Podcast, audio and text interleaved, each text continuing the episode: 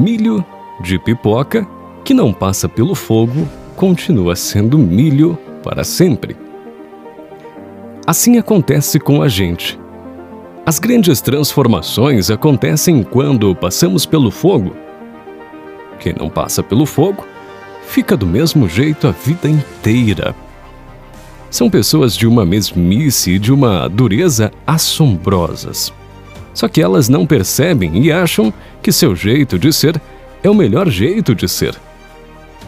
Mas de repente, vem o fogo.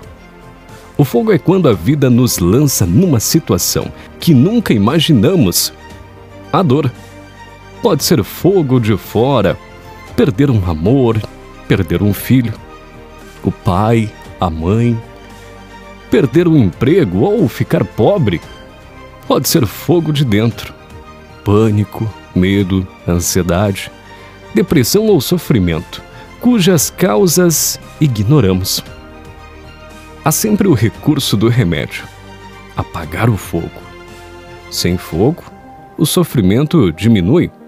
Com isso, a possibilidade da grande transformação também. Imagino a pobre pipoca fechada dentro da panela. Lá dentro, cada vez mais quente.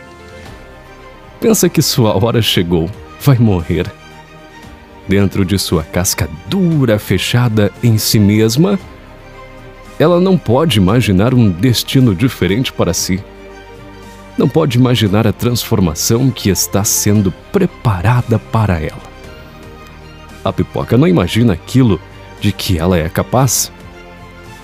Aí, sem aviso prévio, pelo poder do fogo, a grande transformação acontece. Pum! E ela aparece como uma outra coisa completamente diferente, algo que ela mesma nunca havia sonhado.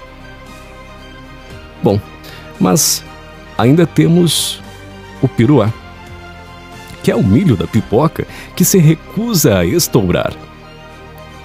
São como aquelas pessoas que, por mais que o fogo esquente, se recusam a mudar. Elas acham que não pode existir coisa mais maravilhosa do que seu jeito de ser. A presunção, o medo, são a dura casca do milho que não estoura. No entanto, seu destino é triste, já que ficará dura a vida inteira. Não vão se transformar na flor branca, macia e nutritiva. E não vão dar alegria para ninguém.